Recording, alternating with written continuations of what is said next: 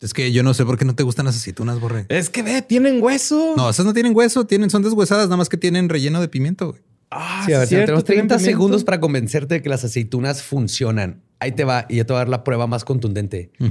Pizza de pepperoni con aceitunas, pero verdes. Ok. Nos han convencido el sistema que las aceitunas deben ser negras. Prueben pizza con aceitunas verdes. Por- Oh my God. Martini con aceitunas verdes. Ah, Frank Sinatra lo hacía. James Bond. Sí, es cierto. Y James quieres un mejor martini, hazlo súper sucio, que es échale un pedacito, así un juguito de tus aceitunas búfalo. Un chisguetito. El El chisguetito.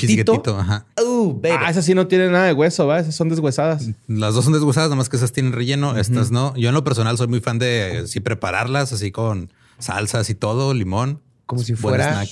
De hecho, anoche estaba ahí viendo unas series y eso estaba comiendo. Sí, cierto, va. Con una bebida salsa de picante, tomate. salsas negras, Preparada. pum, pum, pum.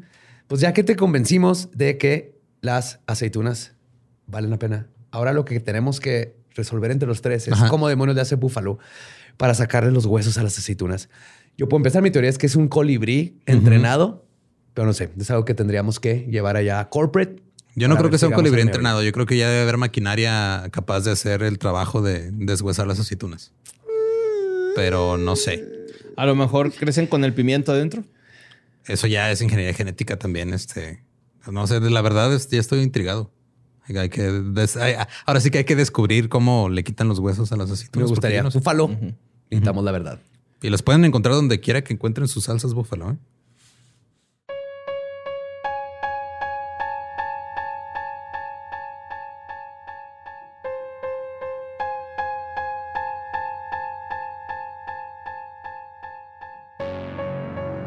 Estás escuchando Leyendas Legendarias, parte de Sonoro y All Things Comedy Network. Y antes de mandarlos al episodio que tanto han pedido por meses y años y todo, Yes. queremos darles un aviso muy importante. Sí. Importantísimo. No sé, Badía se está comiendo su micrófono, no sé por qué. Pero, Estoy emocionado. ok, abril del 2022. el mes. El mejor mes del mundo, Es el mes que tiene el número 4, güey. Leyendas legendarias 20. en vivo. No es un show de stand-up. Es leyendas legendarias. Leyendas legendarias en vivo. El no show. es un show nada más donde va a haber una grabación de podcast en vivo. No. Es, es más que eso. Hay tecnología que conseguimos del área 51 que vamos a estar usando. Spoiler.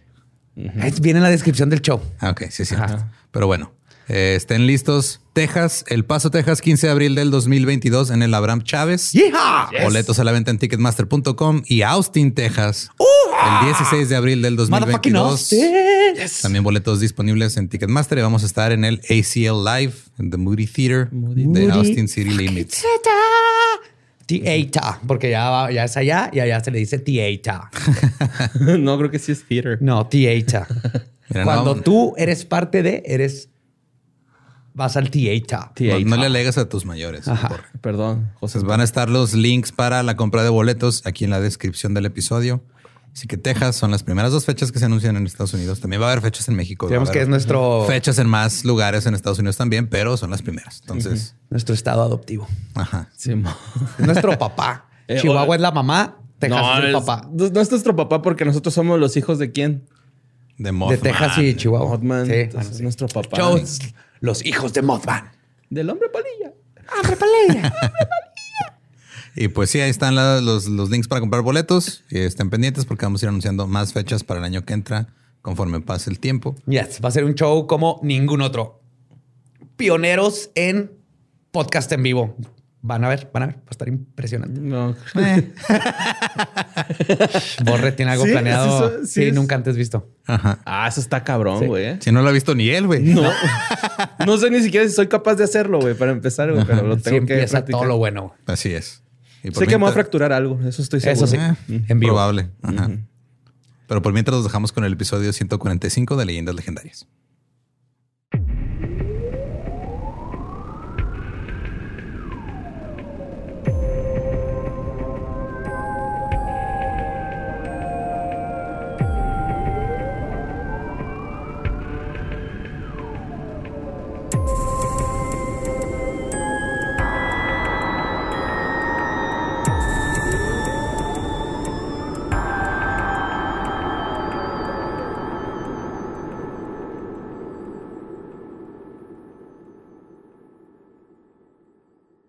Bienvenidos a Leyendas Legendarias, el podcast en donde cada semana yo, José Antonio Badía, le contaré a Eduardo Espinosa y a Mario Capistrán casos de crimen real, fenómenos paranormales o eventos históricos tan peculiares, notorios y fantásticos que se ganaron el título de Leyendas Legendarias. Bienvenidos y bienvenidas a otro miércoles macabroso.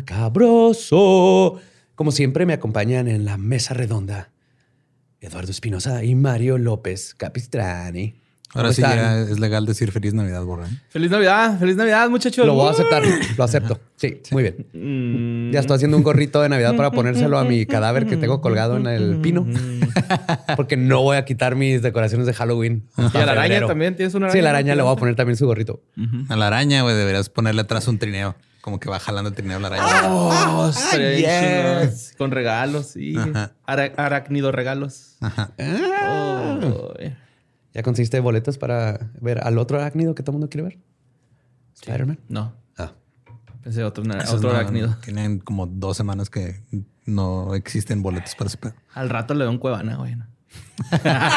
no es cierto, pero sí. En Cuevana 3, porque ahí sí va a haber tres de algo. Sí, güey. Pues bueno, vamos a ver este tema que también me lo han pedido muchísimo y ya es hora de darle. En el siglo XXI es bien sabido que la prensa amarillista se beneficia por el dolor ajeno. Asimismo, las secciones de chismes y los paparazzis se han dedicado a acosar estrellas para sacarles sus secretos más íntimos. Ya sea con el incesante acoso a Lady D o el de Britney Spears, los reporteros han hecho cosas deleznables en aras de adquirir material sabroso para publicar en sus primeras planas. Deleznables. Deleznables, perdón. deles- Nebles. Pues esta no es una práctica reciente. Como les he contado antes, esto ha ocurrido a lo largo de la historia moderna, especialmente con cosas de crimen real, empezando con los Penny Dreadfuls, hasta los ahora detestables paparazzis que van y buscan los crímenes. Hoy les contaré de un caso que pasó a la notoriedad gracias a estas prácticas poco éticas de la prensa y que por culpa de esto y la corrupción de la policía es un caso que hasta el día de hoy no ha sido resuelto.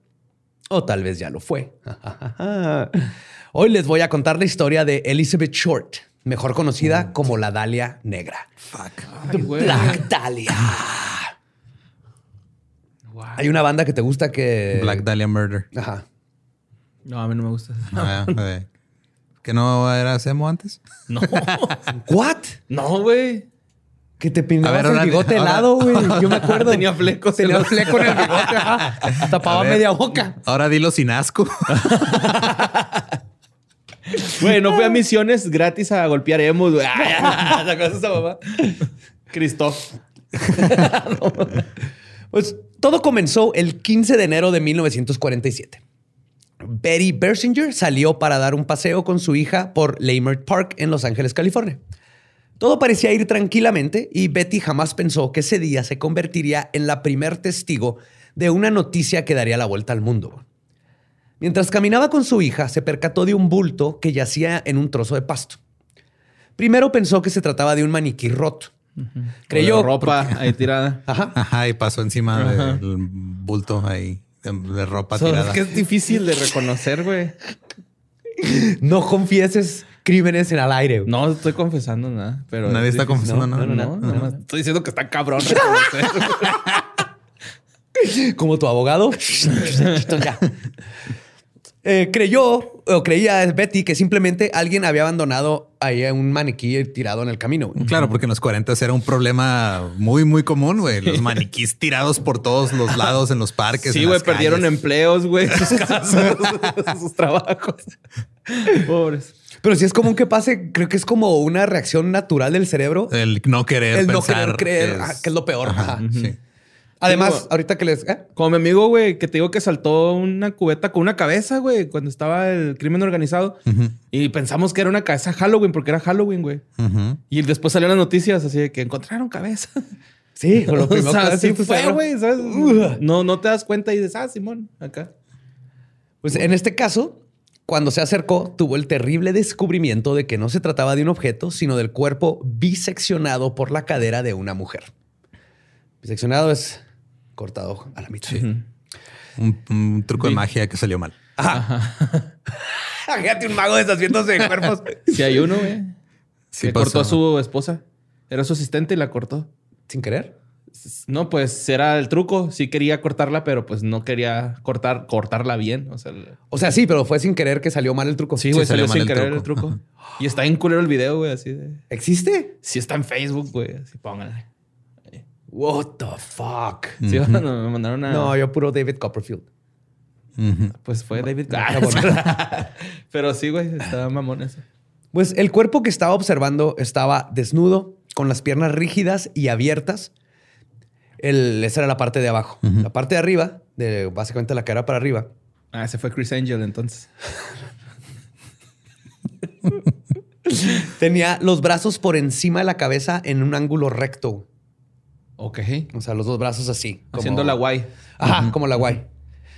Y obviamente no era extraño que Betty Bersinger, este, Bersinger pensara que era un maniquí. Ya cuando ves así eran las dos partes tan posadas, bien extraño. Pues el cuerpo estaba partido meticulosamente en dos partes, completamente drenado de sangre. El rostro de la mujer había sufrido un corte desde la comisura de los labios hasta llegar a las orejas. Lo que se conoce como la sonrisa Glasgow. Glasgow. Glasgow Smile. Como dicen los hooligans comúnmente. Sí. ¿Are you a Sub American Express? ¿Así sale la de los hooligans? Sí, sí, sí, Green Street Hooligans, claro. Glory. Ah, no, es I'm forever blowing bubbles. In the air, there fly so high. Sí. O para las nuevas generaciones es el guasón de Heath Ledger. Sí. Entonces tenía cortados como una sonrisa casi de labio a oreja. Este suceso consternó al mundo y generó preguntas que hasta el día de hoy no tienen respuesta. La tortura que recibió la chica fue hecha de manera casi quirúrgica. El que tuvo que haber sido el responsable, al igual que el zodiaco, es uno de los misterios más grandes. Pero lo que sí sabemos, este, y nos podría llevar a ver, a- bla, bla, bla. lo que sí sabemos eh, nos podría llevar a encontrar al perpetuador, güey. Y esto es que la víctima... perpetrador, ¿no? Eh, perpetrador. Es un perpetuador del esneble. sí, es, es- ya va a ser un capítulo de esos. es que es Navidad, güey. Hay que darle a los fans lo que les gusta. Sí, es un, es un sí, sí. regalito. Happy Christmas. No, el, el saber quién es la víctima nos puede llevar a saber quién fue El que lo hizo. el asesino. Ok. La protagonista de esta historia, la Dalia Negra, es Elizabeth Short, a quien la policía de Santa Bárbara la describió como una mujer caucásica y muy bella cuando comenzó la investigación en torno a su muerte. Claro, porque sí deben describir a las víctimas los policías. Sí. No, estaba muy bella. ¿Una Hermosa. sonrisa? Ajá. Nació el 29 de julio de 1925 ¿Por qué no estás haciendo la autopsia? Es que me perdí en sus ojos. y tenía los ojos azules. que los ojos azules son ojos sin color. Ah, cabrón, no sabía eso. ¿Como albino? Sí, no tienen melanina. Y entonces lo que estás viendo es la parte de. Estás, estás viendo el, el iris. ¿Sí es el iris? No, el iris es la No. parte negra que se mueve. Ajá. La que sabe rico. La esclerótica es la, la membrana. Parte- la- Bueno, estás viendo la parte de atrás del ojo. Ok. Se ve azul. El ojo azul es, es azul, igual que el cielo es azul, por cómo reacciona la luz con todo. No es Ok. Ajá. Ugh. Sí, los que tienen ojos azules, perdón, pero no los puedo ver igual. Pues, Cleo Short, este. Ah, no, me quedé, perdón. Nació en el suburbio de Hyde Park, en Boston, Massachusetts. Su padre era Phoebe Short y él era el sostén de la familia cuando el padre, que, perdón, la madre era Phoebe Short y era, fue el sostén de la familia cuando el padre se murió. Cleo Short, el padre de Elizabeth, y sus otras cuatro hermanas tenían muchísimas deudas a raíz de la Gran Depresión del 29. Él se dedicaba a construir campos de mini golf. ¡Guau! ¿Neta? Sí, güey. ¡Qué chingón trabajo, güey! Arquitecto de mini golf. Qué cabrón, sí. ¿verdad? La gente. Era especialista en el juego corto, güey. Lo tenían el nombre desde. ¡Qué vergas, Sí, güey! qué. No, como pues la gente como que vino la Gran Depresión y dejó de jugar mini golf. Dijo, no, no, ya adapté, ya adapté los campos de minigolf para la Gran Depresión. Ya todos tienen una nube arriba que te va No. siguiendo. Nunca quita el payaso las manos de donde tiene que pasar la pelota por el túnel, ¿no? Así, sí. Le pone hoyos más grandes para que siempre la tienes y no estés deprimido. Oh. Pues quebró, güey. Y en 1930 encontró, eh, encontraron el carro del papá de Clio. Te ríes ahorita, güey, pero cuando en unos años ya nadie le importan los podcasts, vamos a estar igual, Sí. güey. Güey, sí, es cierto. Para arquitecto de minigolf. Yo me recuerdo, yo, me hubiera encantado ser arquitecto de, de casas de terror. Está súper específico, pero está bien vergas. Cuando hacía casos de terror, hubiera sido buen arquitecto de casos de terror. Siempre cuando estamos peleando por agua, güey, para sobrevivir, ya nadie va a querer escuchar podcast. Así que hay que aprender a hacer campos de mini golf porque eso nunca va a pasar de moda. Pero podemos aprovecharnos del culto y robar agua. Yes. Que dejes de confesar crímenes al aire, chingada madre. Ah, pues después de que le quebró el mini golf, en 1930 encontraron eh, su carro a un lado de un puente en Charlestown Oh, fuck. sin él. Y es por eso que Elizabeth fue creada por su mamá, quien trabajó como contadora para mantener a sus cinco hijas. Elizabeth era una chica enfermiza y tuvo problemas de bronquitis y severos ataques de asma. ¿Pero qué pasó con el señor? Pues se Se aventó del puente. Ah, no mames. Entonces, Elizabeth tuvo una cirugía de pulmón cuando tenía apenas 15 años y los doctores sugirieron que la familia se mudara a un lugar con mejor clima durante el invierno. Por eso fueron a California. Por eso, de hecho, volvió con sus amigos, con, vivió con unos amigos de su madre en Miami, Florida, Ok. por un tiempo. Y de hecho, así vivió durante tres años, pasando el invierno intermitentemente en Miami, lo cual nunca fue una situación cómoda para ella. Pero Elizabeth quería hacer cosas grandes. Conforme llegó a su adolescencia, era evidente que estaba gestando una belleza creciente, lo cual hizo que Short empezara a soñar con ser modelo o, mejor aún, estrella de Hollywood. O sea, justo la era dorada de Hollywood. En 1942, Elizabeth tenía 17 años. Dos años antes había dejado la prepa en Medford High School y consiguió un trabajo de mesera en Miami.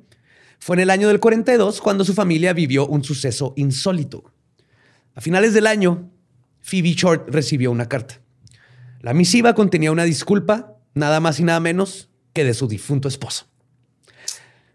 No estaba muerto.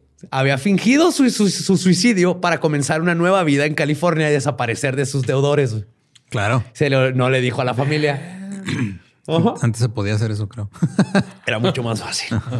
Antes nada más te mudabas una cuadra, güey, y ya, Ya nadie sabía quién era. nada de ti, güey. Te dejabas crecer el bigote y... Hola, soy Rudolf. Y ahora soy doctor. Sí.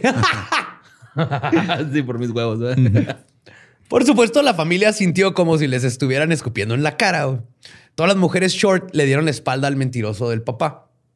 Todas menos una, Elizabeth. Ella era la única que decidió perdonarlo. Tal vez sintió lástima por él o tal vez decidió comprender su situación o quizás ella quería tener casa en California y vio todo como la, la ocasión perfecta para poderse lanzar y arrancar su carrera de actriz. Y es por esto que en diciembre viajó cientos de kilómetros para vivir con su padre en la ciudad de Vallejo. Sin embargo, las cosas no salieron bien. Ella no lo había visto desde que tenía cinco años y no sabía que su padre era verdaderamente un hijo de la chingada. Se dice que su padre la trataba como su sirvienta y no tenía ninguna consideración sobre ella. Por eso, Elizabeth decidió aplicarle la misma que le hizo a su familia y lo abandonó para mudarse a Santa Bárbara en septiembre de 1943. Préstame tu carro, ahí vengo. Se fue al puente, va. Sí. A Elizabeth le encantaban los hombres con uniforme, güey. Era como su ¿A fetiche. quién no? Exactamente, obvio. Este, casi tanto como la aprobación masculina. Tal vez tiene que ver con que el papá las abandonó y Ajá, necesitaba ajá. alguien que Pues muchos- esa validación. Muchos trataron de ligársela, güey, pero al principio ella solo tenía ojos para el comandante Matthew Michael Gordon. Pero su relación con Gordon duró, este, tuvo muchos baches desde el principio. Matthew Michael Gordon. Matthew Michael Gordon. Ese nombre mamón. En esas épocas, a Elizabeth le encantaba salir a bares donde iban militares. Así, un día la agarraron unos policías bebiendo y por ser menor de edad la arrestaron. Le dieron dos opciones, que le pusieran cargos en California, la mandaran a, a la cárcel, o que la regresaran con su familia en Medford, Massachusetts. Y la decisión no fue difícil. Se regresó. Cuando regresó con su familia, Elizabeth siguió mandándole cartas al comandante Matt Gordon, a quien mandaron a la India después, durante la Segunda Guerra Mundial. Gordon supuestamente ya le había puesto, eh, propuesto matrimonio a Elizabeth y ella aceptó con entusiasmo y todo iba a ser perfecto. Lamentablemente, el sueño de Elizabeth no pudo cumplirse ya que su prometido murió en un choque de avión poco después de la propuesta. no. Sí. Matthew. Suena sonámbulo de fondo. Para ella, casarse con un militar era el cumplimiento del sueño americano. Significaba una buena casa, seguridad social, hijos, etcétera. Estrés postraumático, terrores nocturnos del esposo, güey. Ay, güey, sí, sí. Desatención por parte del gobierno que te prometió que te iba a dar seguro. Sueño americano. güey. Este. Pero sus sueños es fumaron. Pinche crimen. historias de crimen real ya metidas así todo pinche podrido, güey, por dentro, güey. Me imaginé un chingo de finales, güey. Pero pues los sueños de Elizabeth se esfumaron junto con el avión del comandante Gordon. En febrero del 46 regresó a su casa en Medford, donde trabajó como cajera en un cine. Pero el 17 de abril de 1946 decidió de una vez por todas que su papel en el cine era otro. Así que eh, decidió mudirse- mudarse de nuevo a Hollywood, Esa es California. nueva, güey. mu- Mudirse.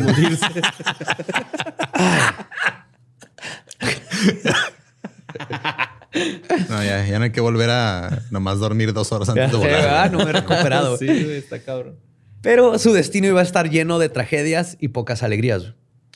Me imagino la escena como de película así de ella eh, cobrando la entrada del cine, nomás viendo la marquesina, güey, diciendo mi nombre debe estar ahí arriba. Chingado. ¿por qué me tuve que mudir para acá?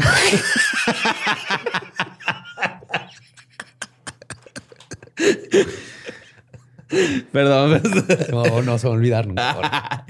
eh, ¿Tú, Borre? Pues Elizabeth estuvo ahí 19 meses antes de su muerte. güey. Fuck. Vivió precariamente en varias pensiones y con numerosos roomies.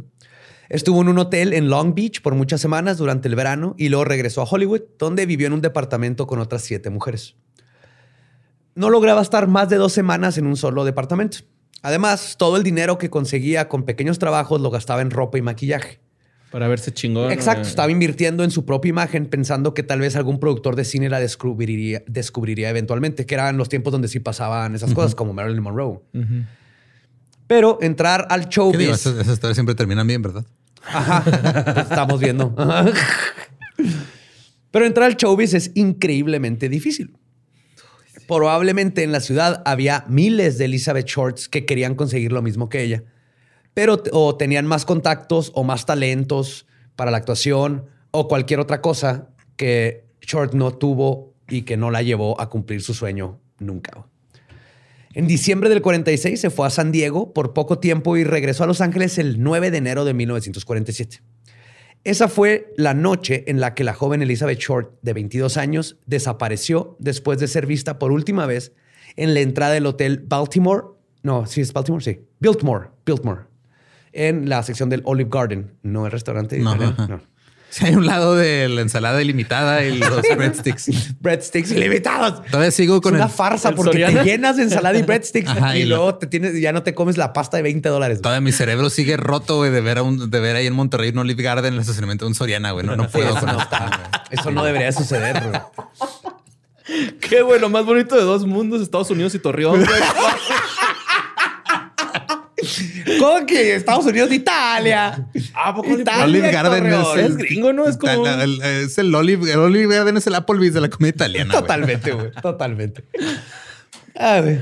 Los biscuits. Pero bueno, ahorita que dije eso de- del Biltmore, algunos true crimers que nos están escuchando estarán pensando justo ahora que no se supone que la última vez que fue vista fue en el hotel Cecil. No. Resulta que no. No. Es posible que Short haya visitado el Cecil en alguna ocasión, porque pues iba mucha gente. Sí, aparte era como que el lugar de droga, ¿no? Y... Lugar, pues barato, güey. O sea, era Ajá. un lugar olvidado por la sociedad. pero nunca se quedó en el Cecil. De hecho, el rumor de que se quedó ahí fue, y que este fue el último lugar donde estuvo antes de ser asesinada, viene de un reporte de un policía de Los Ángeles de nombre Merle McBride. El oficial anotó que se topó con una mujer que le pidió ayuda porque alguien la había amenazado de muerte el día que desapareció Short. Pero incluso cuando McBride vio la foto de la Dalia Negra, dijo que no era la mujer que había visto esa noche.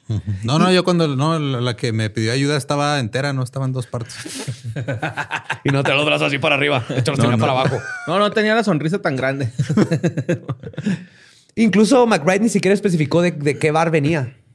Nomás luego se convirtió en un rumor de que el Cecil por su... Por su historia. Ajá. Entonces, no, Dalia Negra y Cecil eh, no tienen nada que ver. Pero bueno, una semana después, el 15 de enero, es cuando Betty Bersinger encuentra el cuerpo de la víctima. Los análisis y la autopsia del cuerpo, realizadas el 16 de enero por el forense del condado, Frederick Newbar, revelaron que le habían extraído el vaso, el corazón, los intestinos y el útero. Ay, güey.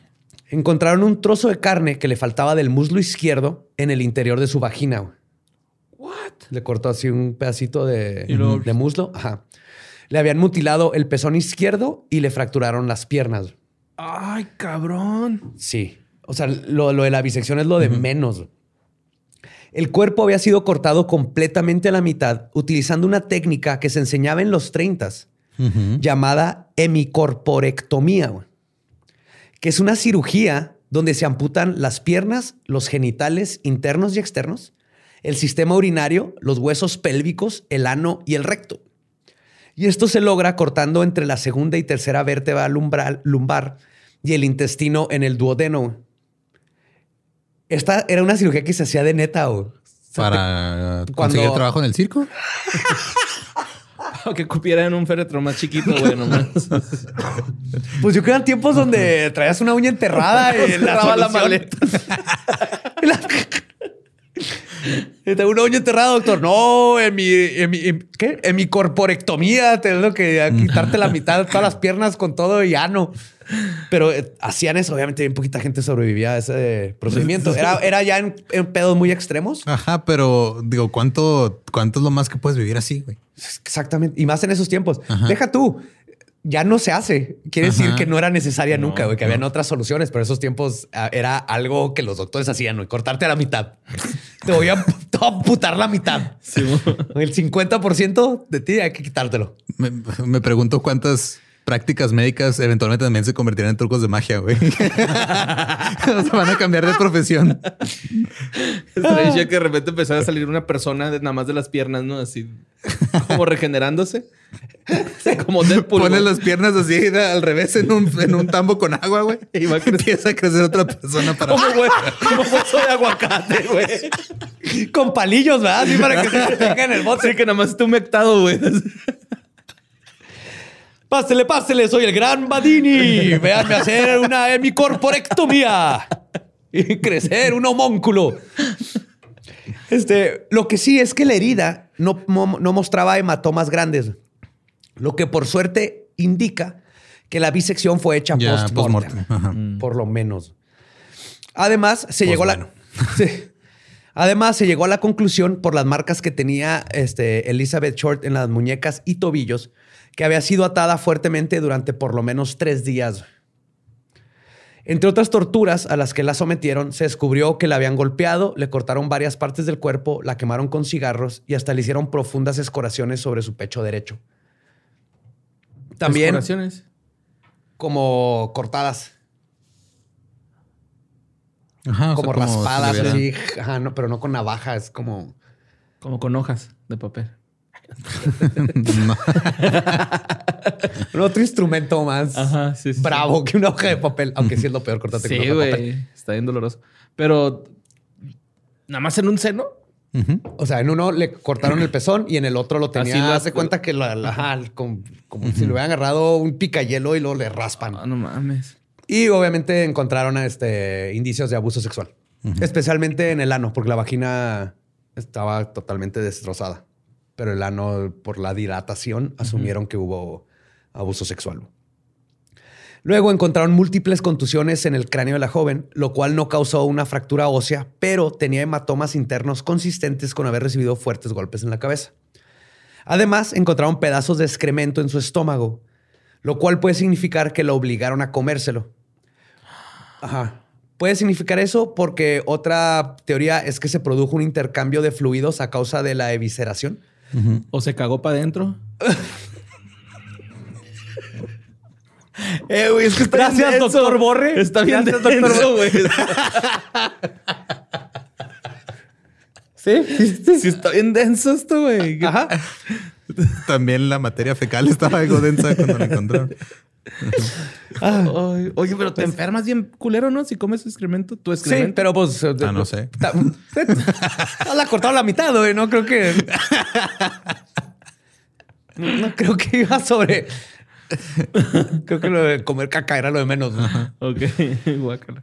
Pues la causa de muerte se determinó que fue shock a causa de una conmoción cerebral sumado a una gran pérdida de sangre. Ujú. Entonces eso fue, creen que fue más que nada los golpes El en la golpe en la cabeza. cabeza. La tortura que sufrió Elizabeth Short fue terriblemente meticulosa, hecha con una perversa exactitud médica. Es por eso que muchos se preguntaron, igual que con Jack the Ripper, si el asesino tendría que ser un cirujano. Y como veremos más adelante, es muy posible que sí. Y la policía de hecho iba por buen camino al suponer esto.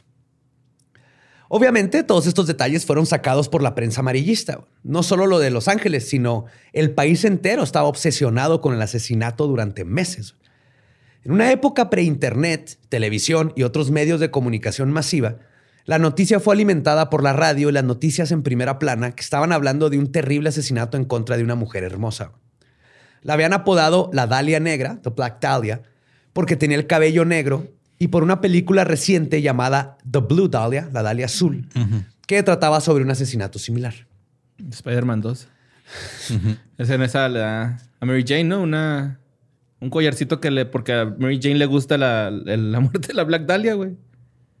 ¿What? Sí, güey. pues No me acordaba. Lo compra en Venecia. Sí, porque cierto. en Venecia hacen cristal bien bonito, Ajá. ¿no? Se lo fuman y. Ajá. Pero es MJ, no es Mary Jane. Digo MJ. Ajá. Ajá. Pues los medios se encargaron de inflar este drama. Dieron todos los detalles escabrosos del asesinato, su bisección, la tortura, güey, acompañado con fotos de la víctima. De Dejaron cuando- contenido para Patreon, güey. Estuvo qué vergas. Ah, fotos de cuando estaba en prepa. El morbo del país entero se vio satisfecho por el caso, el cual rompió récord, güey, y salió impreso en primera plana por 31 días seguidos. güey. Ay, güey. un mes entero, lo que veas en primera plana era la Dalia, la Dalia, la Dalia, la No Dalia. mames, ni y Dalia, y. Dalia, y Dalia, Dalia. Ni Carlos Trejo ni Alfredito Dame, ¿no, güey. Estuvieron Ni congelando a un fantasma van a No lograr van a tanta poder con cobertura. esto. O sea, el periódico Los Angeles Examiner vendió más periódicos que nunca cuando llegó al decimosexto día de cobertura del caso. El Examiner, así como los Angeles, eh, los Angeles Evening Herald y el Express, Los Angeles Times, Los Angeles Mirrors, entraron en una competencia, güey, para ver quién podía explotar más la historia de la Dalia Negra. El Examiner ganó dicha competencia, ya que su editor envió algunas huellas dactilares a la víctima del FBI para identificarla cuando nadie sabía que era Elizabeth Short. Ni la policía lo había hecho, güey. Ok. Entonces este güey agarró las huellas y las mandó al FBI para. Ajá. Y esto terminó buscar, beneficiando a, A la, la investigación, porque la policía de Los Ángeles y los detectives habían priorizado al Examiner al momento de otorgarle nueva información de prensa. Entonces, ellos ganaron porque les ayudó en la investigación y el Examiner ganó porque, bueno, pues a ti te va a mandar todo lo primerizo. En esta investigación, los periódicos estaban a la cabeza del chisme, ya que ellos lograban localizar más eficientemente a los testigos que pudieran saber algo del caso. Entrevistaron a la familia, amigos cercanos, conocidos, roomies, ex roomies, compañeros de clase, ex amantes, militares. Todo las mundo. cenizas de Gordon también las pusieron ahí. No. Con una huijilla. Sí. Kim Kardashian. Gordon, Gordon, ¿are you there? Pues los reporteros trabajaban para los dueños de los periódicos, que comúnmente tenían cantidades estúpidas de dinero para gastar y no estaban satisfechos hasta conseguir la historia que los hiciera vender más periódicos que el otro. Claro. Y Qué curioso que ahora compiten de otras formas, llegando al espacio y así. Pero, pero también tienen periódicos esos güeyes. sí, también. Pero en este tiempo, por ejemplo, si un testigo pedía dinero, a diferencia de la policía, los reporteros siempre tenían para darle. Entonces podían comprar testigos y meterle dinero a la investigación. Pues la policía y los medios empezaron a trabajar juntos para aclarar el meollo del asunto. Pero ambas partes servían a propósito diferente en el este, servían propósitos diferentes en el circo mediático que fue el caso de la Dalia Negra. Cuando lograron identificar a la víctima, que fue gracias a las huellas digitales, y la cosa es que dieron con su previo arresto del 43. Ok. De que la arrestaron por andar viviendo, bebiendo como menor de edad. Ajá. Y de hecho, la foto, hay una foto muy famosa de ella, de Elizabeth Short, con, cuando la arrestaron, a sus 17 años. Pues ahí descubrieron que su padre vivía ahí mismo en Los Ángeles. La policía lo describió como, y cito, poco cooperativo. Porque Cleo Short dijo que no quería ningún tipo de contacto con su hija y que no le importaba lo que había pasado. Entonces esto, Ah, obviamente, levantó sospechas entre los investigadores. No solo el hecho de que el padre no quería ni saber ir ni ir a reconocer el cuerpo de Elizabeth, sino que vivía a solo 5 kilómetros del lugar donde la encontraron. Mm. Cleo Short dijo que no podía dar mucha información sobre su hija. Y lo único que dijo es, y cito, la última vez que la vi a Elizabeth fue hace tres años en Vallejo. Le había dado 200 dólares para que se viniera a vivir conmigo, vivió conmigo, pero ella se pasaba todo el tiempo paseando cuando su responsabilidad era cuidarme la casa. Así que le eché. No quería tener nada que ver con ella ni con el resto de su familia en ese entonces. Ya estaba harto de todas ellas. Cleo. Agua bajo el puente. Cleo fue claro con sus intenciones. No quería ser ligado a las investigaciones en lo más mínimo. Entre todas las cosas moralmente cuestionables que hicieron los periódicos, probablemente la peor es la que les voy a contar a continuación. Les dije que tenían fotos de, la prepa, exnovios, todo. Pues todo comenzó de aquí, güey. Identifican quién es Elizabeth Short. Y luego, después de la poca cooperación del padre, tenían que contactar a la madre no solo para reconocer a su hija, sino para que diera su sabroso testimonio. Y quien se encargó de dar la terrible noticia fue la prensa. Pero sucedió de la siguiente manera. William Randolph Hearst, del periódico Los Angeles Examiner, contactó a Phoebe Short, ya cuando sabían quién era, para decirle que su hija se había convertido en la ganadora de un concurso de belleza. Y le pidió que le hablara del carácter de Elizabeth y de sus aspiraciones y de todas las cosas. Ok. Le sacó toda la información a la mamá, güey. Luego pusieron dinero, güey. Y la convencieron a que viajara desde mm, otro extremo del país hasta Los Ángeles, güey. Donde para entrevistarle y todo esto, güey. Ya para que aparte pudiera decir lo orgullosa que está de su hija, güey. Pero no la querían, ¿no? ¿Quién? ¿A la hija? No. Pues, pues, al parecer no, güey. Pues no, pero ya estaba orgullosa la mamá de que su hija había ganado un concurso de belleza, güey. Porque de hecho, justo ellos no sabían que habían tenido todas estas fricciones del pasado. Pero pues la mamá en este momento estaba bien contenta de contarles todo y que la volaran a Los Ángeles y reconectarse con su hija ahora famosa, güey. Pues Phoebe llegó, le contó a unos periodistas, periodistas todo acerca de Elizabeth. Cuando terminó la entrevista, los periodistas le contaron ahí mismo la terrible verdad de por qué estaba ahí, güey. No mames. De esta manera, güey, los periódicos consiguieron imágenes de la reacción en tiempo real de Phoebe Short Llorando. Llorando, recibiendo la noticia que su hija había sido asesinada, güey. Ah, güey, eso fue una salvajada, güey. Y luego los culeros todavía pusieron estas fotos de la mamá destrozándose en primera plana, güey. Mm. Verga, güey, no mames. No, eso está, de pero se maman los periodistas. Sí. Sí, de repente. pues después de que se cumplió un mes del asesinato, el caso de Elizabeth Short se convirtió en el crimen no resuelto más famoso del siglo. Del siglo. Este homicidio se convirtió en un rompecabezas que todo mundo intentó resolver, pero las investigaciones resultaron infructíferas. Dentro de todo el circo mediático en torno a la Dalia Negra, la prensa tuvo un papel importante en obstaculizar las investigaciones. La verdad es que los periódicos sensacionalistas buscaron la información más alarmista en determinio, oh, que la chingada, en detrimento a la publicación de la verdad que está pasando. oh, danger, Mr. Robinson. Danger, Mr. Robinson. Ah, ah, mis nanobots están fallando. El 23 de enero de 1947, muy a la El Zodiaco, el periódico Los Angeles Examiner recibe una llamada desconcertante. Una pista. Quien estaba al otro lado de la línea se identificó como el asesino de Elizabeth Short. El asesino aseguró estar indignado por el tratamiento del caso en los periódicos. También. Dice, no, oigan, yo la maté, pero ustedes se mamaron con lo de su jefa, ¿eh? ¿Qué pedo, hijo es de que, güey, se mamaron. No, es que sí, güey. Hijo, güey, como... Ay, no, güey. No, iba a contar algo muy feo. Perdón. perdón. Pues también hizo una petición para que reconsideraran cómo había estado, cómo habían estado llevando a todo el periodismo, güey. O sea, tuvo más ética el pinche asesino, güey, que la prensa, güey. Y cito, dijo, parece que se han quedado sin material para hablar del caso. Tal vez los pueda ayudar un poco con esto. Les diré lo que voy a hacer. Te voy a mandar algunas cosas que ella traía cuando, si puedo decirlo así, desapareció. El editor del Examiner le preguntó cuándo las iban a recibir a lo que el misterioso hombre respondió, y cito. Todavía no inventan Amazon Prime, cálmame tantito, güey. Dijo, o como en un día. A ver qué tanto puedes averiguar con lo que te voy a mandar. Y ahora debo despedirme. Seguro estás tratando de rastrear esta llamada. Y por supuesto, estaban tratando de rastrear la llamada. No lo lograron. Pero el editor del periódico. Es que en esos tiempos para rastrear la llamada tenías que seguir la chispita que salía en el cable. Y un güey corriendo. un güey atrás de. Madre.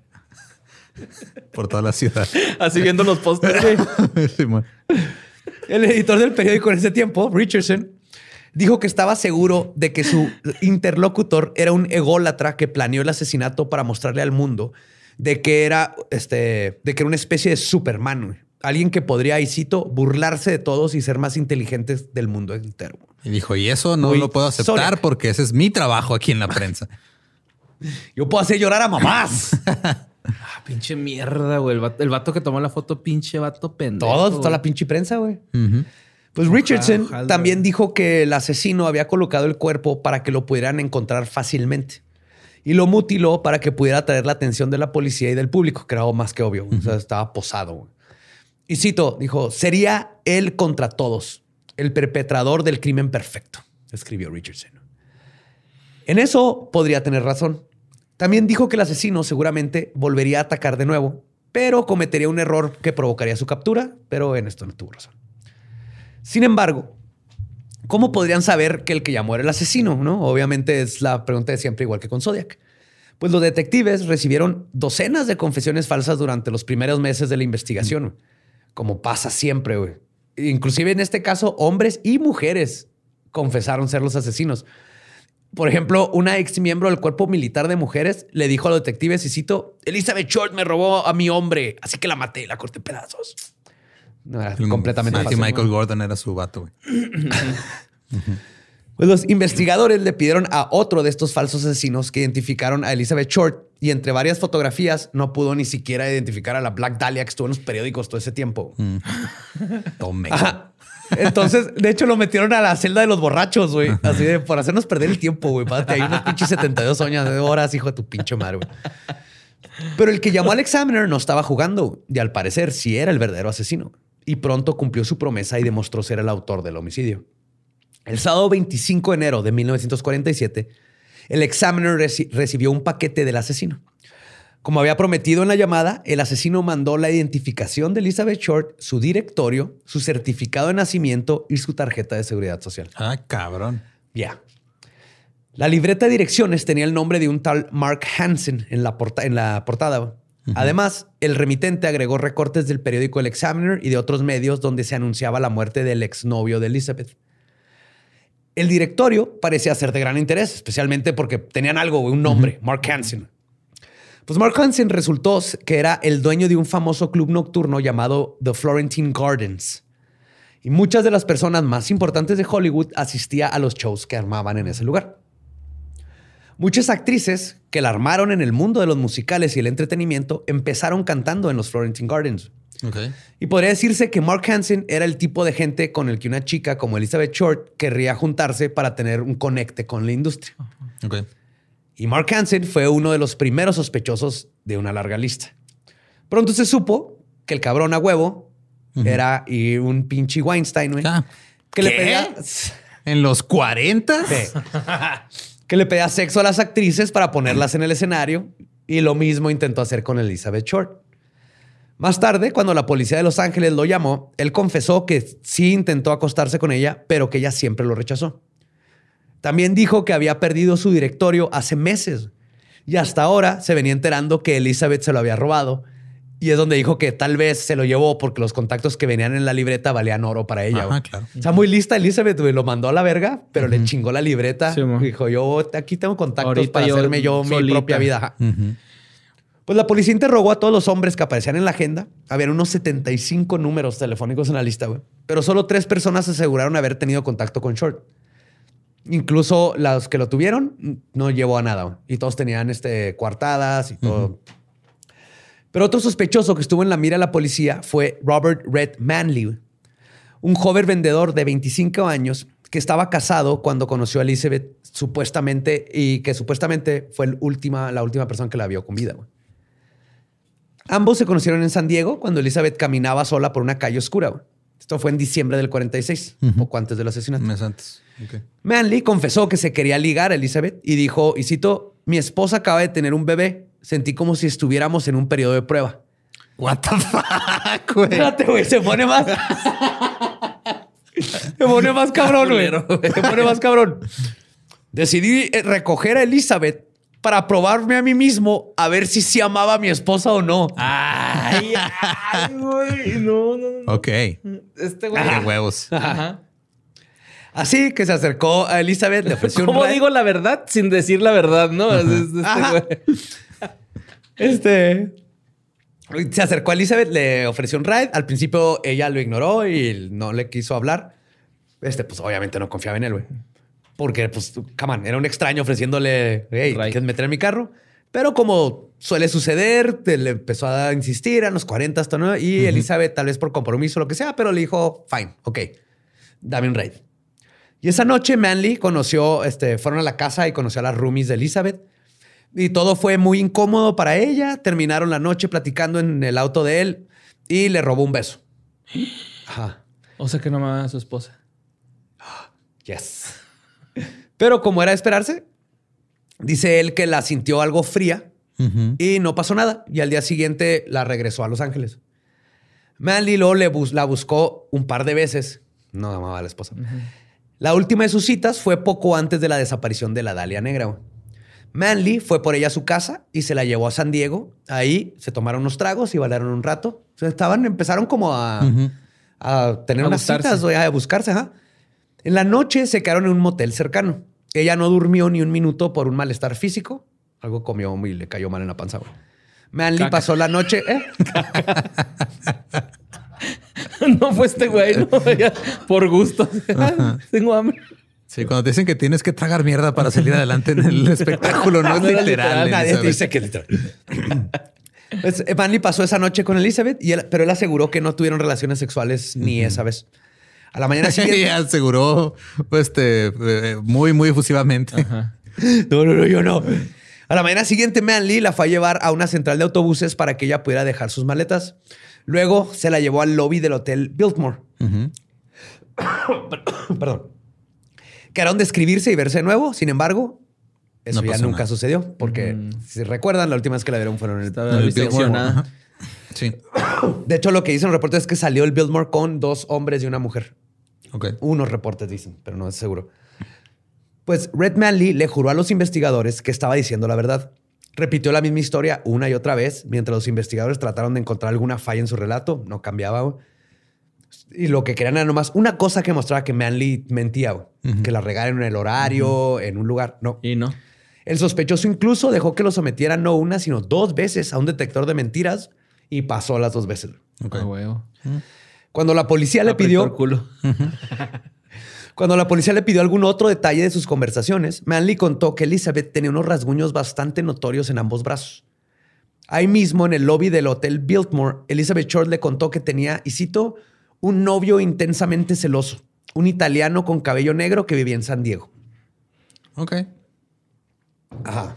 Hasta ahorita no sabe quién es este italiano este, golpeador. Ajá. Ajá.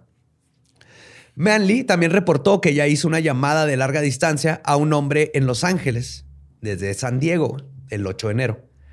Manley pudo escuchar que ella estaba quedando de verse con un hombre en el centro de Los Ángeles al día siguiente, el 9 de enero. El 9, lo que coincidiría con en el Hotel Biltmore. Manley se enteró del asesinato por los periódicos semanas después. El 25 de enero lo volvieron a llamar a la comisaría para identificar los zapatos y la bolsa de la Dalia Negro. Y eran de ella, dijo Manley. Son los mismos. De hecho, es lo que llevó en la última cita cuando ya la dejé en el hotel. En 1954, Manley, aún queriendo comprobar su inocencia, aceptó que le inyectaran tiopentato de sodio. güey. No mames. Sodium pentatol o el, el serum de la verdad, ¿no? El- que no sirve, güey. Pero dejó que le inyectaran. De nuevo se determinó que está diciendo la verdad. O sea, a pesar de todo, estar drogadísimo, contó exactamente lo mismo. Curiosamente, Manley murió el 9 de enero de 1986, Ujú. exactamente 39 años al día Después del último día que vio viva a No Elizabeth mames. Short. La causa de muerte fue, y cito, una caída accidental del el balcón de su departamento en la ciudad de Anaheim, California. Sé si se suicidó, Ah, siendo más raro, una ¿no? super coincidencia, si lo tiraron para callarlo. No se sabe ya más de Manly. Sí, está muy raro, Está ¿no? muy, muy voto raro. Pero vamos a ver que este, este caso está lleno de ese tipo de coincidencias extrañas.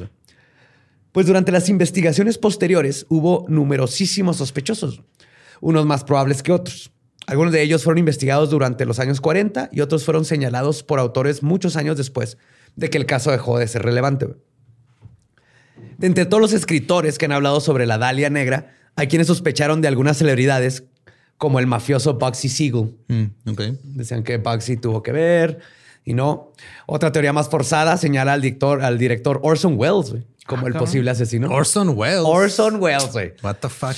Sí, Mary Pacios, güey, quien fue vecina de la familia Short en Medford, creó esta teoría basada en el temperamento voluble de Wells y en el hecho de que el director mandó a hacer unos maniquís tres meses antes de la muerte de Elizabeth, los cuales rememoraban la manera en que fue encontrada el cuerpo. unos maniquís con los brazos como más o menos en la pose. Pues esos maniquís habían sido creados para una escena eliminada de su película The Lady from Shanghai, que se filmó en el 47. En una de las últimas cartas que le escribió Elizabeth a su familia, ella le dijo que un director le iba a hacer una audición y ya juntó toda, Ajá. toda esta teoría sin ni Sí, una sola pizca de evidencia. Muchos brincos de lógica bien cabrones. Simón, ya Ajá. nomás acá tratando de ligar algo, ¿no? Ajá. Porque ni siquiera. Bueno, no te creas, pues sí tiene una línea, ¿no? De. No, no tiene. Este para nada, güey. Bueno, sí se topan con ella a, fin de cuenta, güey. No, o sea, porque en ningún momento dijo Elizabeth la audición es con Orson Welles. Este. Bueno, es cierto. No hay notas de no que está con Orson. Welles. Sí, es pura asumir. Tendrías que poner a Orson Welles en, la, en Los Ángeles el día del asesinato. Ujú. Qué bueno que no eres detective, güey. Pues exactamente, hay un chorro de teorías que nada que ver, güey. Y muchas personas quisieron hacerla de detectives privados, lo cual ha alimentado el mito de la Dalia Negra por décadas, como el caso de que ahorita se cree que estuvo en el Cecil. Pero sin embargo, en la segunda mitad del siglo XX, el caso naturalmente se enfrió. Se escribieron libros, se hicieron películas por el- sobre el caso y todo. Pero en el año del 99, güey, 1999, el asesinato volvió a cobrar relevancia. Esto ocurrió cuando el escritor y ex detective de homicidios de Los Ángeles, con más de 300 casos bajo su manda, Steve Hotel, publicó un extensivo libro, Black Dahlia Avenger, el cual fue casi exclusivamente Black hecho- Widow, pendejo.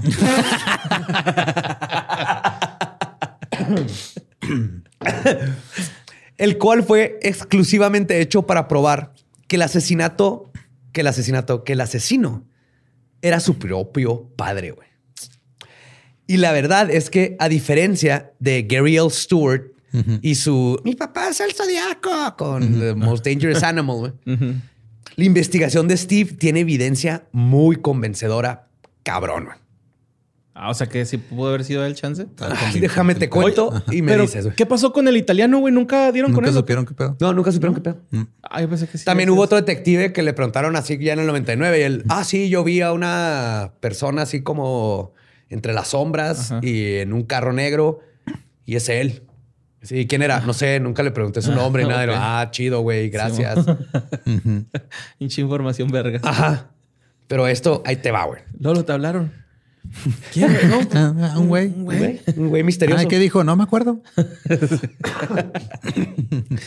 Pues en el 99, asumo que mientras escuchaba Every Morning de Sugar Ray, Steve estaba revisando. Sí, güey. güey. Se había- Every morning there's a hello.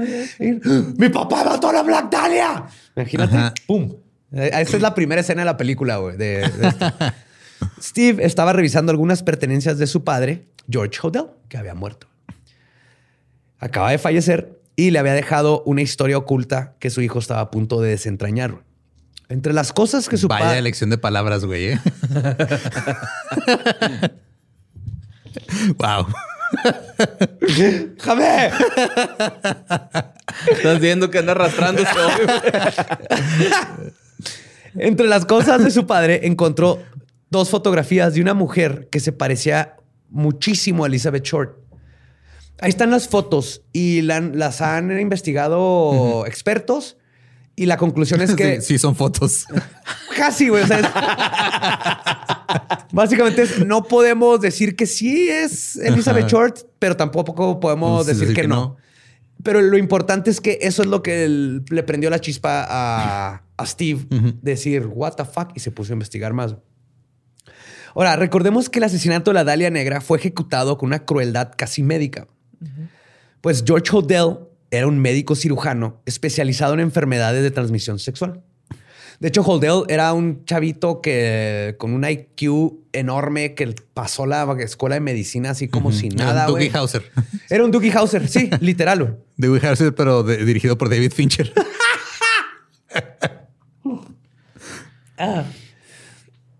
Pues además eh, empezó a ver y las cartas que el asesino había mandado a la prensa tenían una letra increíblemente similar a la de George.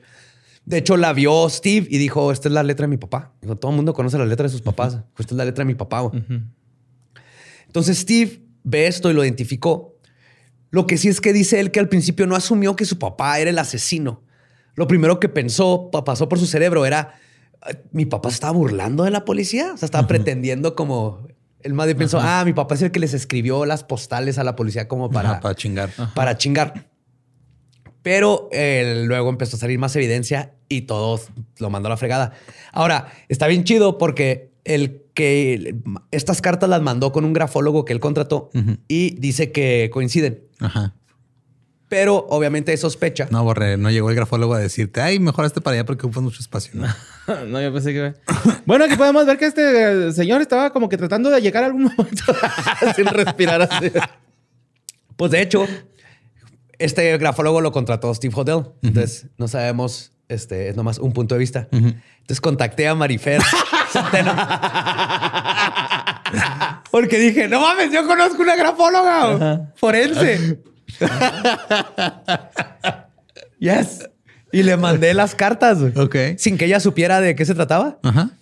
Y dice que coinciden y me explicó todo desde los puntos de la, un chorro de cosas, desde el punto de la, de la T, cómo lo cruzas y por ejemplo casi siempre del lado izquierdo está más corto, la A es más pesada de abajo, o sea, en lugar de hacerlo por ejemplo en tres trazos, baja, sube y entonces se nota que en la que mandó a la policía como que está tratando de, de fakear su letra, pero luego se le va y le salen las As como escribe normalmente, porque hay pruebas de escritura de muchos de Jodel.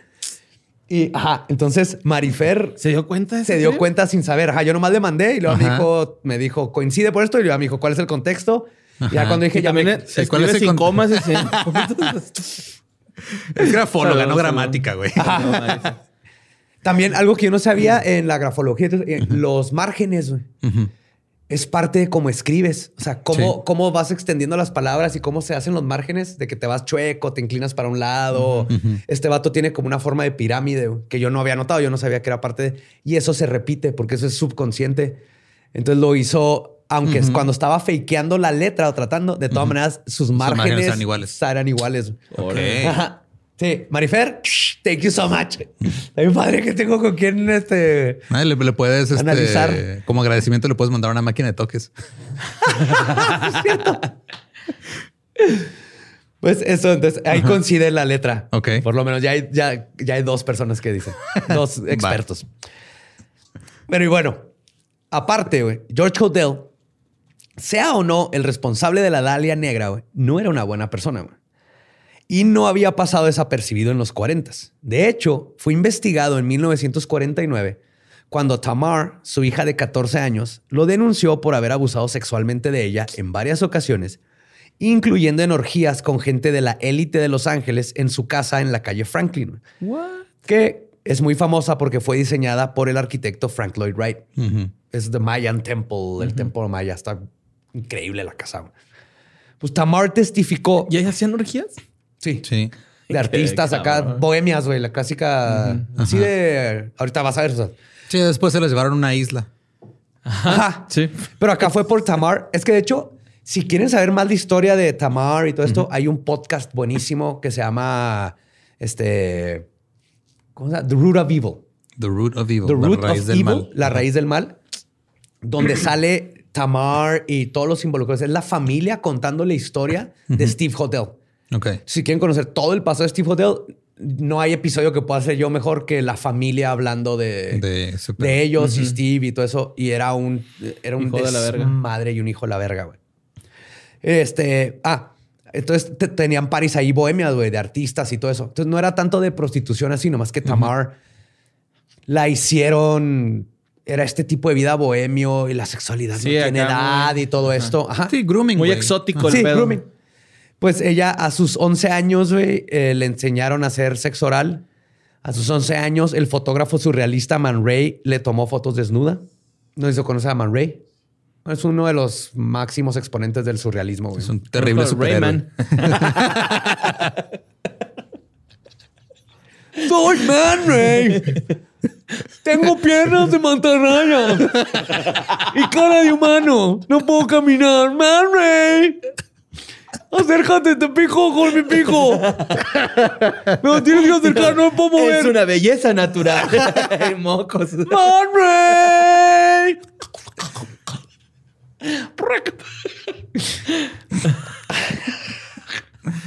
bueno, pero a pesar de que tres personas testificaron dicho abuso, güey, varios de su familia se le echaron en contra porque estaban todos grumeados. Y la policía terminó liberando a Hodel en el mismo 49. güey. Fuck. De hecho, hasta había una teoría de que tal vez, porque este Fauna Hodel, todo esto empezó cuando Fauna Hodel, que es la hija de Tamara, que fue adoptada por una familia, se entera que su papá es Hodel y va a buscarlo y se destapa un desmadre con la familia. güey. Ok. Ajá. O Y sea, había- fue la, o sea, la hija de Tamara era producto de incesto. No, hicieron prueba genética y no, pero fue producto de con De otro de los desmadre, artistas que hacían ahí en las orgías. Porque justo cuando cumplía 14 que hicieron esto, a los, al año apareció fauna. Entonces sí, tuvo que haber sido en este periodo cuando le embarazaron. O sea, está horrible, güey. Toda esa familia estuvo horrible, güey. Entonces sí, les recomiendo ese podcast para enterarse así de todo ese desmadre, güey. ¿Y por qué la soltaron, güey? Pues a Jodel. Resulta que recuerdan que se especializaba en enfermedades venéreas. Sí. Pues esto lo Pero puso. las estaba recopilando aparentemente, güey. Eh, tienes que conocer a tu enemigo, güey. Su álbum Panini, ¿no? ya tengo granito. Su álbum ya, Penini. ya tengo secreción, graninis. Graninis. Holográfico, ¿no? Sí, con movimiento. Lo mueves de lado y, y cierras los ojos.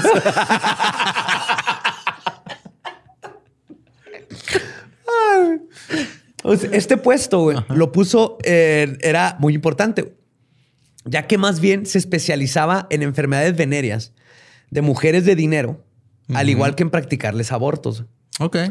Y se especializaba en enfermedades venéreas de hombres de dinero que no querían que sus esposas se enteraran que tenían el catarro del amor por andar con amantes y prostitutas. Qué loco, güey.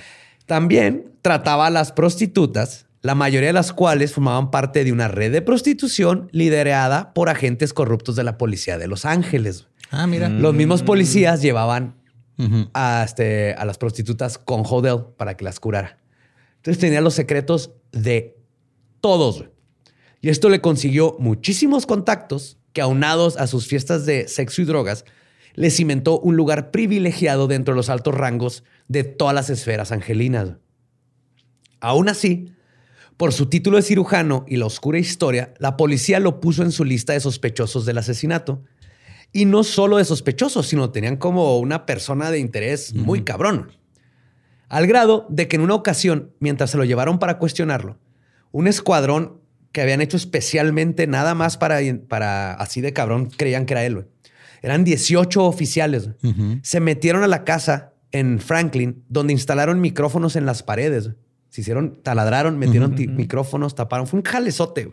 Está tan cabrón el jale de los micrófonos, güey, que tenían una línea directa, la bajaron por las paredes al sótano, la sacaron y la conectaron directo al cable que iba a la estación de policía. güey. No mames. Sí, o sea, estos no eran así como de espías de que Ajá. tienes que estar afuera de radio. No, línea directa, güey. Así de cabrón decían, este güey, este güey fue, güey. Pues, este, esto fue en el 50, güey. Y durante seis semanas el equipo se turnó para monitorear a Hodel 24-7. güey. Siempre había alguien escuchando. y encontraron lo que se podría interpretar como mm, evidencia increíblemente contundente en su contra. güey. Ok. Yo nomás se lo voy a decir, ustedes me dicen. Ajá. No les voy a dar contexto ni nada, yo nomás les voy a leer una parte. Y cito. Suponte que yo maté a la Dalia Negra. No podría probarlo ahora. No puede hablar mi secretaria porque está muerta. Pensaron que había algo sospechoso. De cualquier modo, puede que hayan encontrado algo. De que la maté, de que tal vez la maté o que tal vez maté a mi secretaria. No sé, creo que va a necesitar más evidencia, güey. Ok, esa es una. A mí se me hace que estaba leyendo alguna especie de guion para alguna película o algo así. Pues de hecho, güey, la secretaria de hotel se llamaba Ruth Spalding. Y el mismo médico había sido sospechoso de haberla matado en el 45. Oficialmente, la secretaria había muerto de una sobredosis. Hodel supuestamente estuvo presente durante su muerte e inmediatamente quemó todos sus documentos, porque eso haces cuando se muere tu secretario. Sí. Es el protocolo, güey. Tú quemas todo. Ajá. De hecho, no hubieron suficientes evidencias para incriminar a Hodel con la muerte de Ruth. Pero descubrimientos posteriores indicaron que Spalding estaba a punto de desenmascarar los turbios negocios del médico. Resulta que George Hodel era no un fraude, pero sí un fraude. güey. Ok. Intencionalmente hacía diagnósticos erróneos y le cobraba a sus pacientes por estudios que nunca hacía. Como por ejemplo, decirle a un jefe policía que tenía herpes y luego le ayudaría a curarlo, pero más que nada a mantener su secreto. güey. No mames, que este güey inventó el sistema de salud estadounidense. güey. El IMSS también. Y el chantaje. Yep. Y en las mismas llamadas consiguieron información sobre su posible involucramiento en el asesinato de su secretaria. En otra llamada eh, dijo, y citó, le puse una almohada sobre su cabeza y la subí con una sábana y la cubrí con una sábana. La llevé al hospital. Pensaron que había algo extraño. De cualquier manera, tal vez ya lo resolvieron. La maté. Tal vez sí maté a mi secretaria. Ok. ¿Ok? No mames.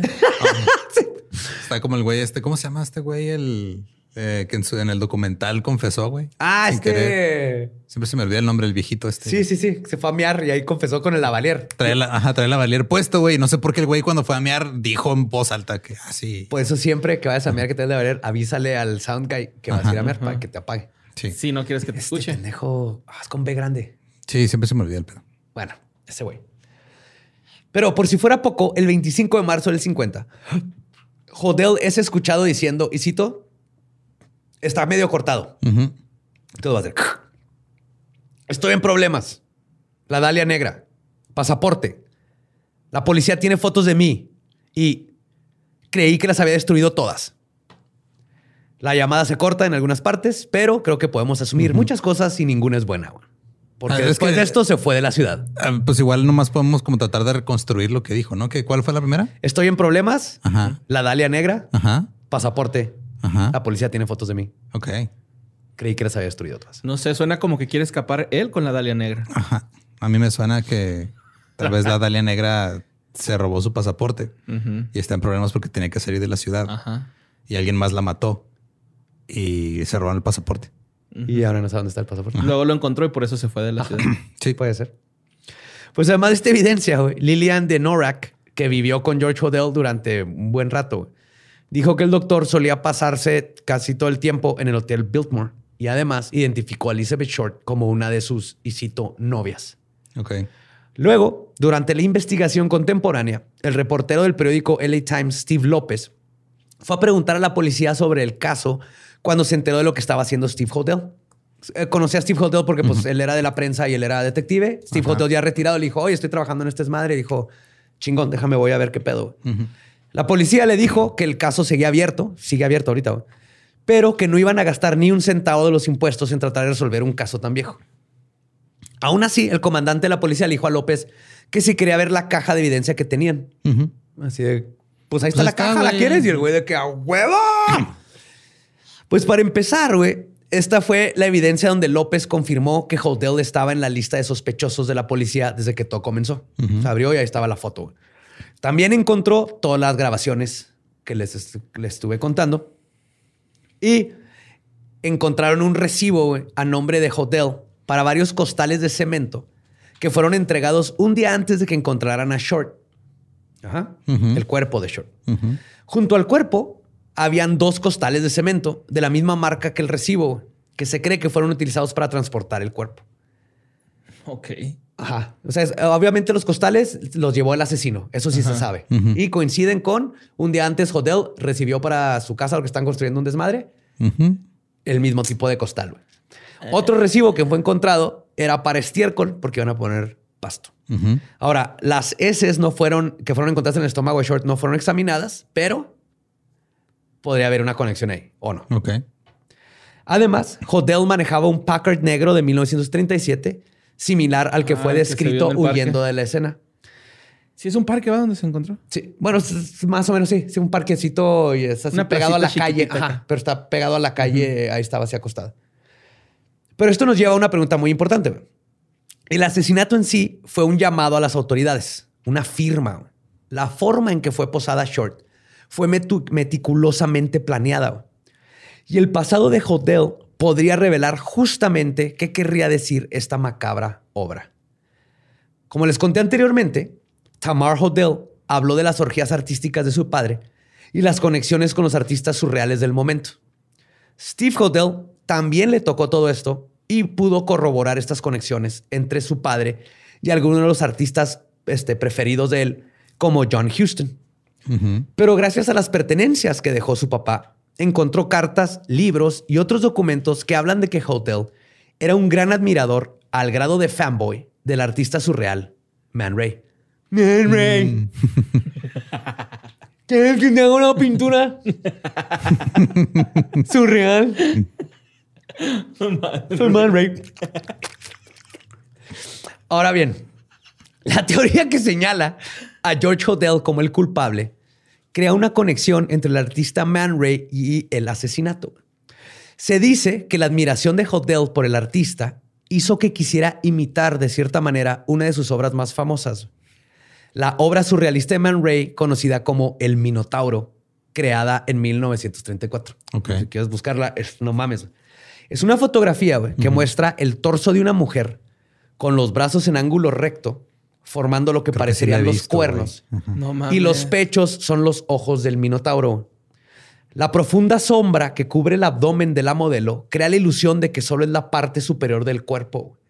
Y la similitud a cómo la Dalia fue posada es difícil de negar, güey. Así, muy cabrón, güey.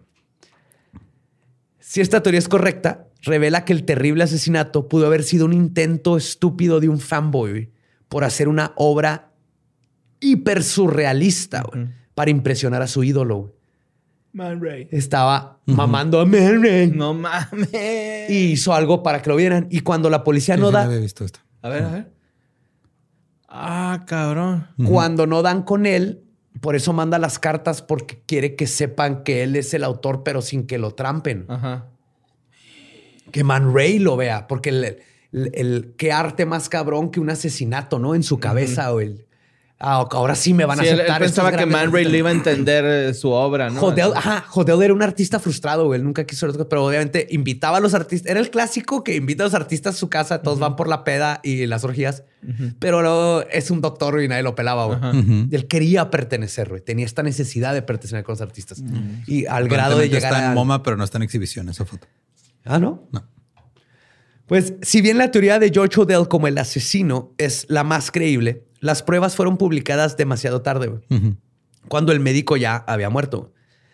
Después de que fue puesto bajo el escrutinio, pero antes de esto, después de que fue puesto bajo el escrutinio de la policía, Hodel viajó a China y luego a Filipinas, que es cuando estaba viendo lo del pasaporte, donde vivió de 1950 a 1990. Ahí conoció a Hortensia Laguda, con la que se casó y luego divorció. De hecho, Hortensia Laguda luego fue senadora en Filipinas.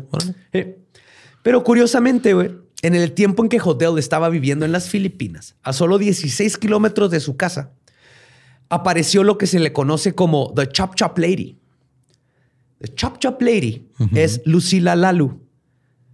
Era una mujer que encontraron con el cuerpo biseccionado, los brazos en ángulo recto de la cabeza y las piernas abiertas, igualito que la Dalia Elizabeth. negra, güey. Idéntico. Cuando andaba Hodel allá. Y hay otro asesinato que pasó después de la Black Dahlia, nomás que ese no lo... Se llama The Lipstick Killers. Ujú. Bueno, Killer. Pero hay uno en específico que pasó poquito después, donde mataron a una mujer y en lipstick le escribieron este fuck the BD. Y muchos, eh, Steve Hodel asume que es fuck the Black Dahlia.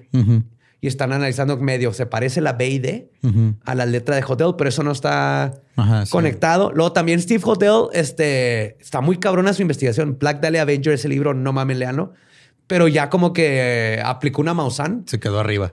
Se quedó arriba y lo ha querido conectar a su papá con Zodiac, con este Jack the Ripper. No, no, Jack the Ripper no, pero sí, con Zodiac Todo y otros que no de ajá. asesinos, ¿no? Pero no, Sí, no, no. vamos, vamos a congelar un fantasma.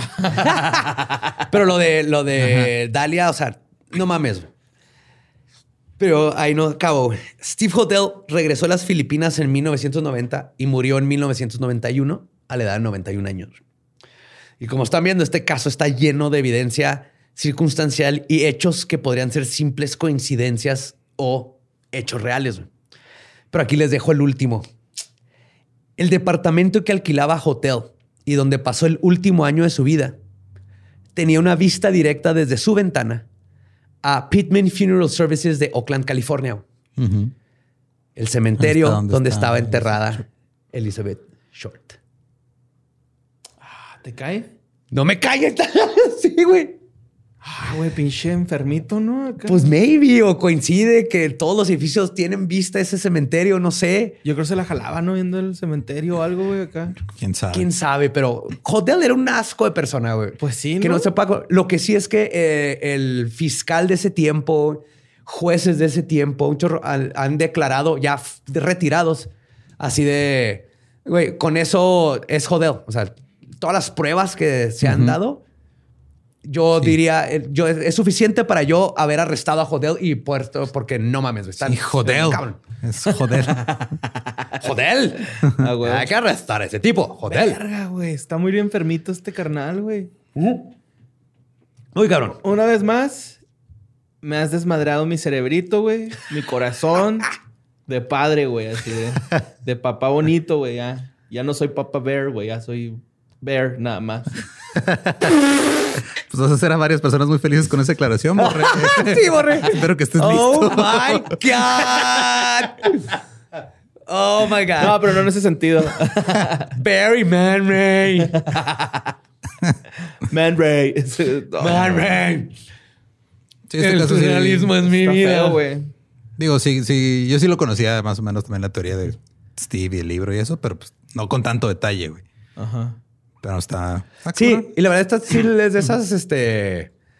Todavía más que Zodiac. O sea, Zodiac, el que, que cada quien cree que es uno, es todavía Ajá. más circunstancial. Sí, no, este. Lo de Hodel muy está muy, muy, muy, muy, muy cabrón y, y conectado Está muy todo zafadito, como para. Ajá. Y es que no te imaginas, ah, güey, que hay gente así, güey, acá.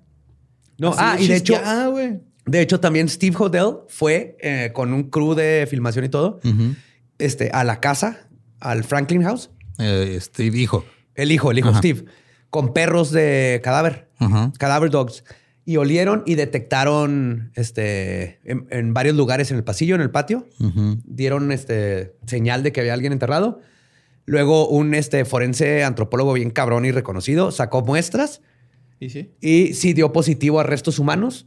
Lo que sí dijo es, eh, estos restos humanos pueden ser de hace 50 o hace 100 años. O sea, Ah, entonces no es así como que claro la vida. no tendrían que escarbar y todo, pero eso necesitas un orden de cateo y así. Sí, no sabemos si fue tu papá o el güey que estuvo aquí antes que tu papá, sí, pero de que había muertos ahí, estaba había muertos ahí. No, Sí. güey, También el feo. lugar específico donde olieron los perros, no sé si es ahí donde están, Sí, porque olieron- con el tiempo se puede mover. Y olieron pipí de borre y dijeron, ah, sí, a huevo, hay un muerto aquí Ah, abajo. sí, ya llegó Borre a mear todo el, la Se sentaron. crimen. Se sentaron, güey. No mames. Pues, esa es la historia de la Dalia Negra. Para mí está resuelto y es Steve Motherfucking Hotel. Este, pero sí es una historia que también de niño me acuerdo la imagino, imagen de. Elizabeth Short. Ahí sentado, güey, así contemplando el cementerio en una silla, güey, echándose un frajo. Sí, un lo café, veo así, ajá, hasta Ajá, un se pan murió. tostado, güey, así. Pero creo que se murió frustrado de que nadie lo peló. Nunca. Porque él quería el crédito especialmente para Senpai, witness me. Man Ray. Man Ray, no es Man Ray. Y yo soy Dalí. Man Ray. Dame una monena. Eso es lo más como gangoso, ¿no? Sí, la neta sí. Coño, Man Ray, soy Dalí. Pintémonos unos bigotes. Pinche man, Ray. No, pues, Pinche joder. no, pues bueno. No, pues este, ahí está. Ustedes creen la Dalia Negra. Ajá.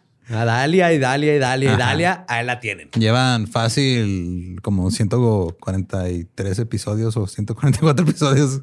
Yo creo que es de los primeros que sacamos lo pedían, güey. Ajá. Simón, la neta. Y ahora tocó, ahí está. Denme sus opiniones. Y sus likes, Eh, por ajá. Sí. Y en serio, les recomiendo mucho el, este, el podcast de Root of Evil. Está bien fregón para que vean todo el backstory de joder. Es que joder, son- ese podcast son creo que cinco episodios y no más hablan de, De él. De él. Ajá. Se acaba en cinco, sí. Ok, qué cabrón. Pero es la familia. Entonces no hay, no hay nada que les pueda contar yo Que, que esté más profundo y bien investigado Esos que ese podcast, güey. Sí. Simón. Y pues a nosotros nos pueden seguir en todos lados como arroba leyendas podcast. A mí me encuentran como ningún Eduardo. A mí como Mario López Capi. El Bear. Y a mí- Bear. Y a mí, como el va diablo, nuestro podcast ha terminado. Podemos irnos a pistear. Esto fue palabra de Belcebú. Estoy muy perturbado, güey, con este capítulo.